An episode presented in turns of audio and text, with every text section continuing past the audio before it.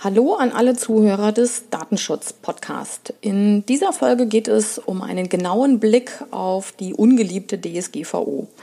Wenn das Wort Datenschutz fällt, dann sinkt die Stimmung auf den Gefrierpunkt und jeder hat wenig Positives zu berichten. Von unsinnig bis arbeitsverhindern, da ist alles mit dabei.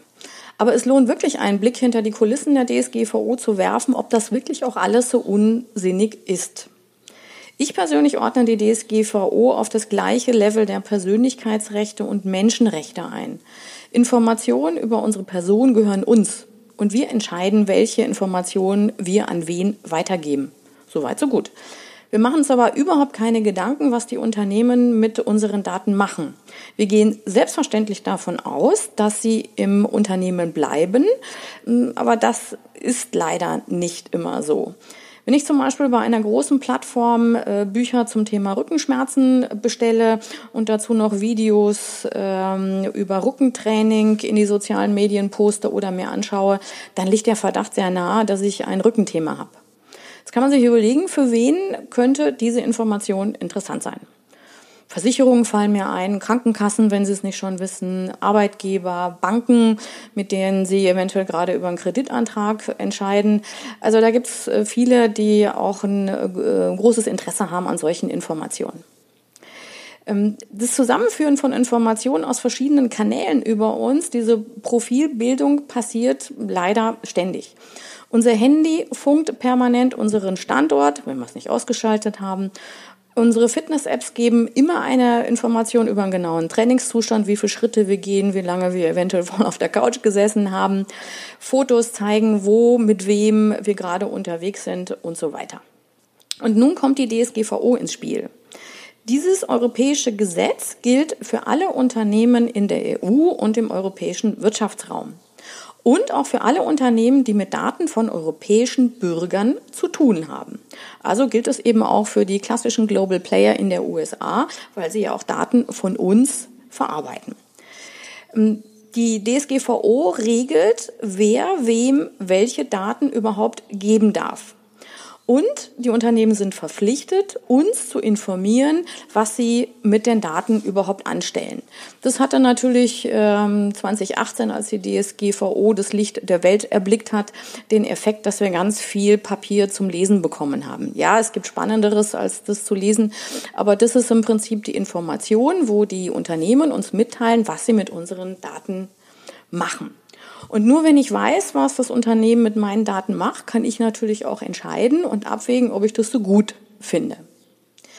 Das äh, ungeliebte Thema DSGVO hat somit den Effekt, dass es nun schwieriger ist, die Daten zwischen Unternehmen hin und her zu schieben und äh, zu aggregieren und Profile zu erstellen es, ich habe durchaus Verständnis, dass der eine oder andere ähm, ein großes Interesse hat, möglichst viel äh, über Menschen zu erfahren, um uns eventuell ähm, passgenau ähm, Marketing-Tool äh, zur Verfügung zu stellen, um mir passgenaue Werbung ähm, anzubieten.